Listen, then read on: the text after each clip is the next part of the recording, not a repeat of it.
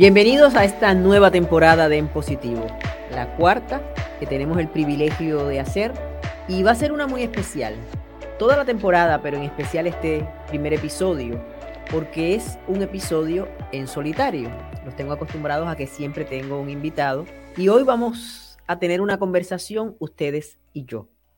Ha pasado mucha agua debajo del puente, ustedes saben, y si no, pues que están viendo este episodio pueden verlo en mi nuevo look, en mi nuevo recorte. No tengo pelito porque he estado combatiendo el cáncer de seno. He estado combatiéndolo, pero lo he estado combatiendo en positivo. Como tantas veces les dije, y como dice aquí mi podcast, dicen que es muy fácil decir las cosas cuando se está al otro lado de la calle, cuando lo que está pasando allá no nos está pasando a nosotros. Pero yo hoy les puedo hablar de algo que me pasó o que me está pasando a mí, porque esto es un proceso largo que no ha concluido. Recibí un diagnóstico de cáncer de seno. Muchos me preguntan qué fue lo primero que sentí. Bueno, yo creo que lo primero que sentí, un poco negación. Pensé, esta gente debe haberse equivocado. Yo cáncer del seno, yo cáncer, no puede ser. Después de eso, sentí miedo, miedo a lo desconocido, pero nunca sentí miedo a morir. Curiosamente, siempre desde el principio me declaré como sobreviviente.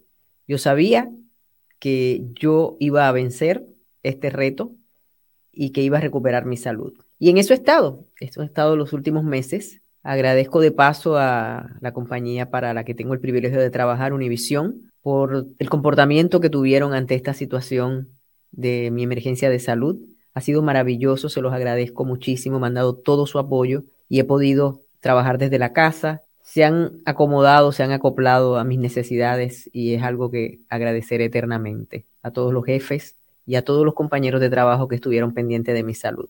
Pero más que todo a ustedes, a mi tribu positiva, porque no me han dejado un minuto a través de todo este recorrido.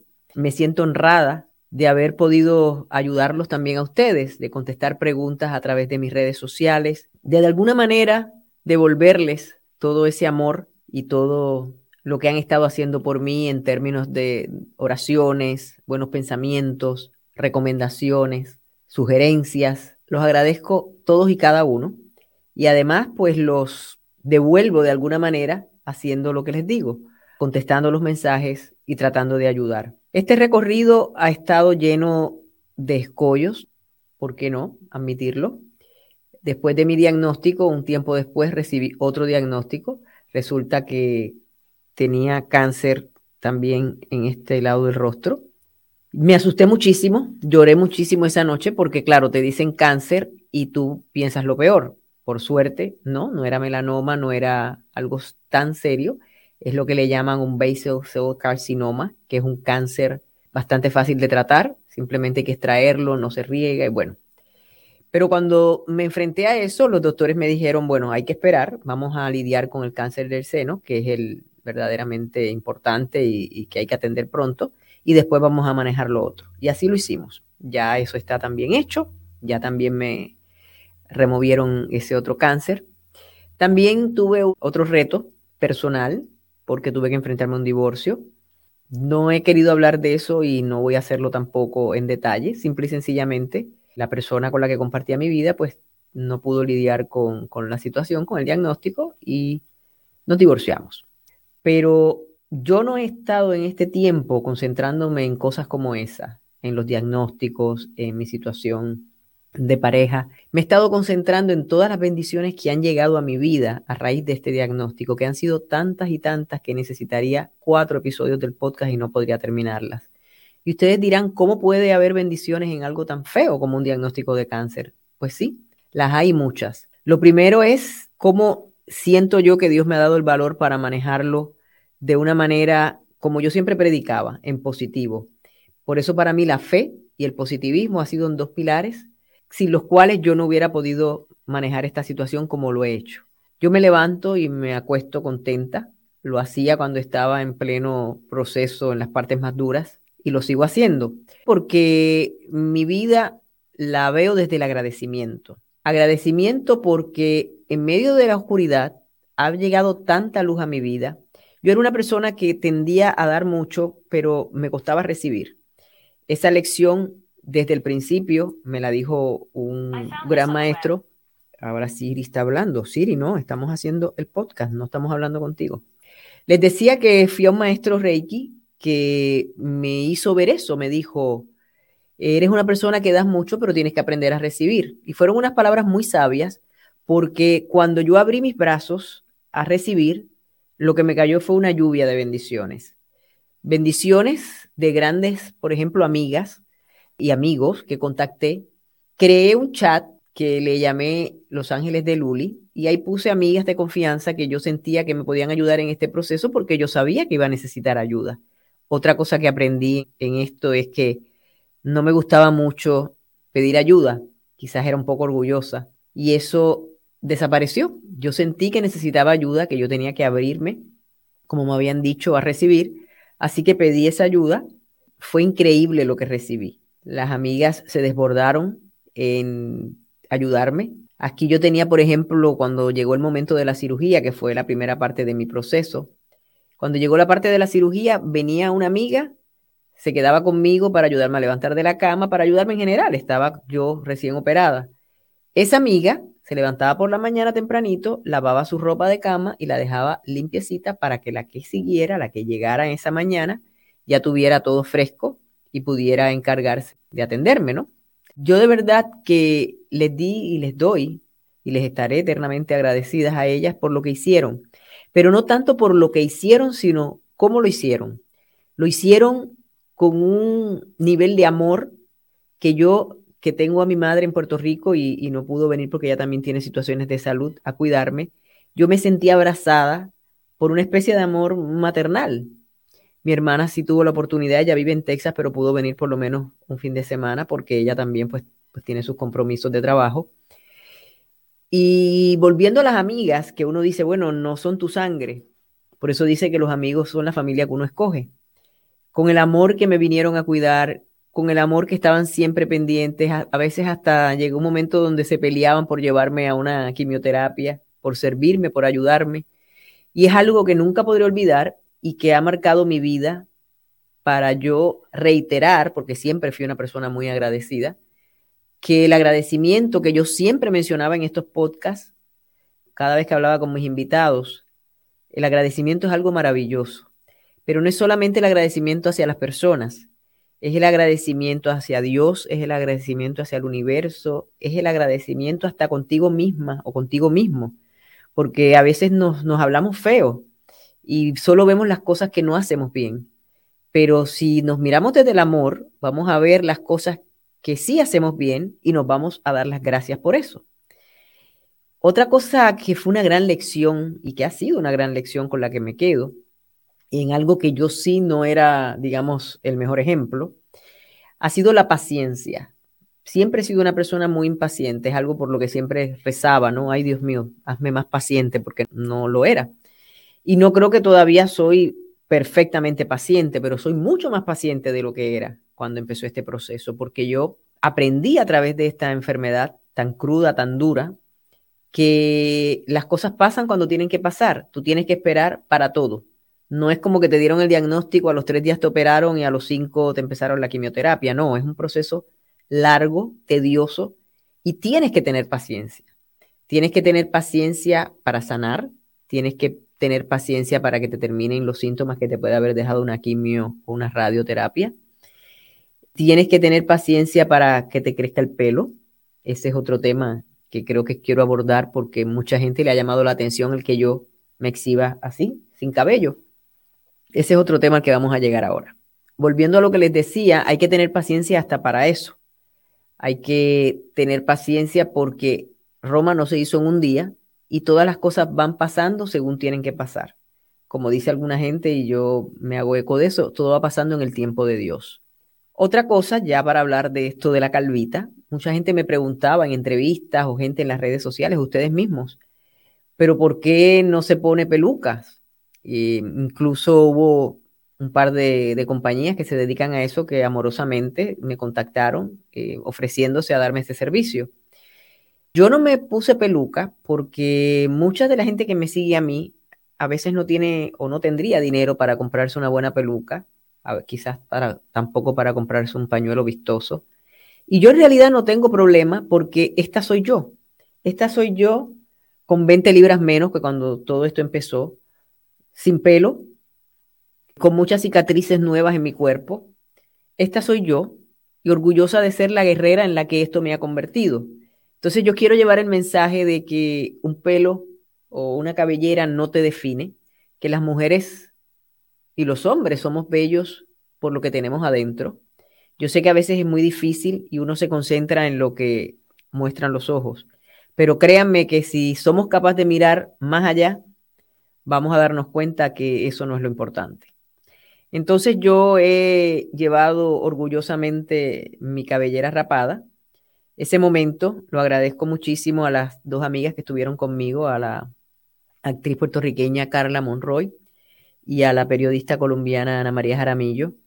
Esas dos mujeres valientes me acompañaron en un día donde yo les tuve que dar consuelo a ellas porque a Carlita, por ejemplo, le temblaba la mano porque ella fue la que me, cortó el pelo, la que me rapó. Ana María tenía sus ojos llenos de lágrimas porque es un momento duro, obviamente. Pero increíblemente, esa fortaleza que, de nuevo, yo pienso que solamente puede venir de, de la energía mayor del universo, no me hizo sentir dolor ese día. ¿Por qué? Me lo preguntan mucho. Bueno, yo creo que porque yo veo eso como vi las quimioterapias y como he visto las radioterapias, como algo que es parte de mi proceso para lograr la sanación total. Doy gracias también por eso, bendigo las máquinas, bendije también a los doctores, a las doctoras, a las enfermeras, a toda la gente maravillosa, a mis amigas, a ustedes, a toda la gente que ha estado acompañándome y haciendo posible que yo me sane. A veces no es solamente una inyección o una medicina, a veces son unas palabras bonitas, un comentario acertado en el momento en que más lo necesitas. Me han pasado tantas cosas increíbles. He recibido amor y, gestos de personas que, aunque de nuevo yo sabía que me tenían cariño, no me imaginaba que el cariño era tan grande, era tan, tan comprometido.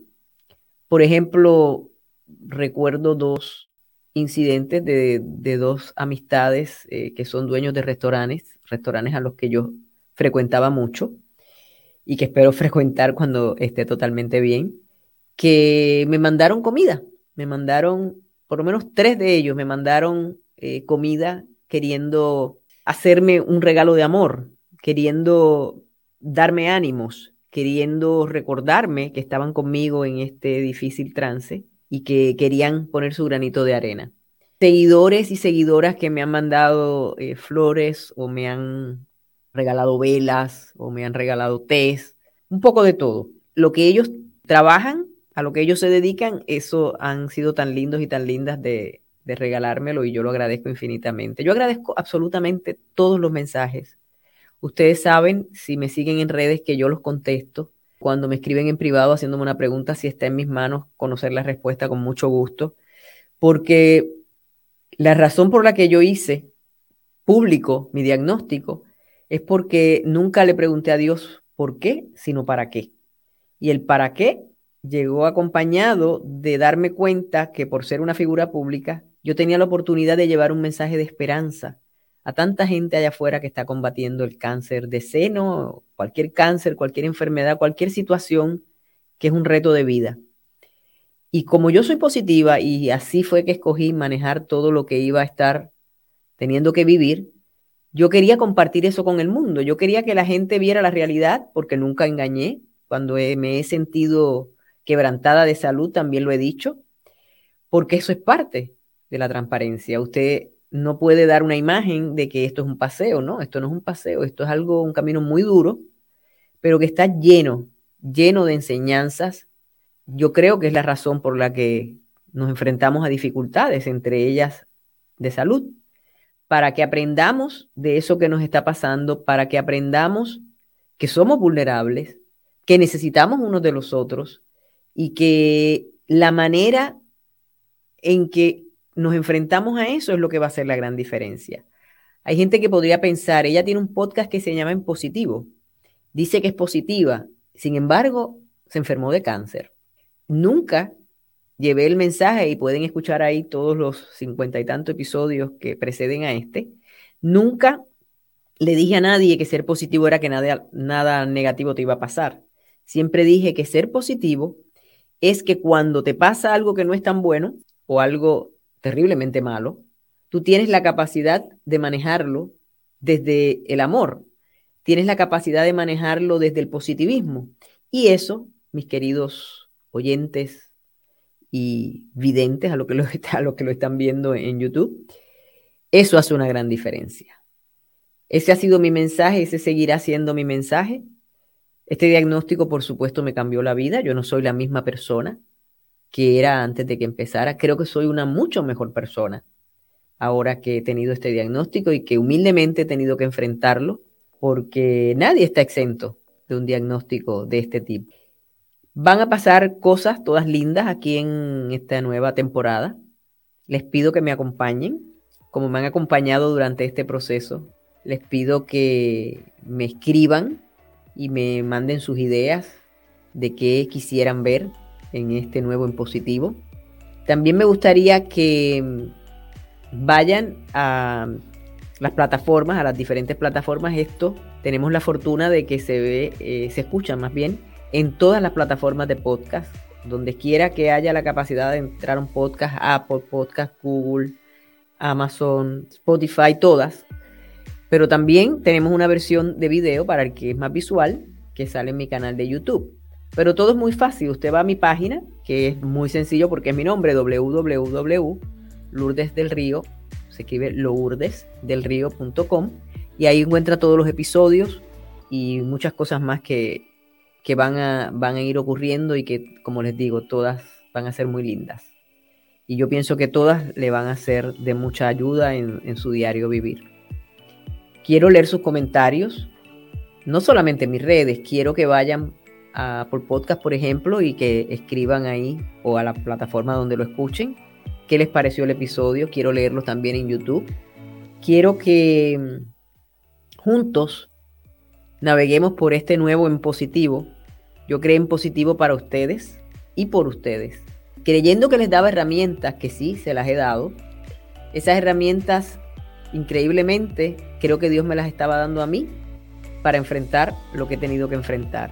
Porque esas herramientas que están en todos los podcasts y que van a seguir estando, porque así seguiremos, si Dios lo permite.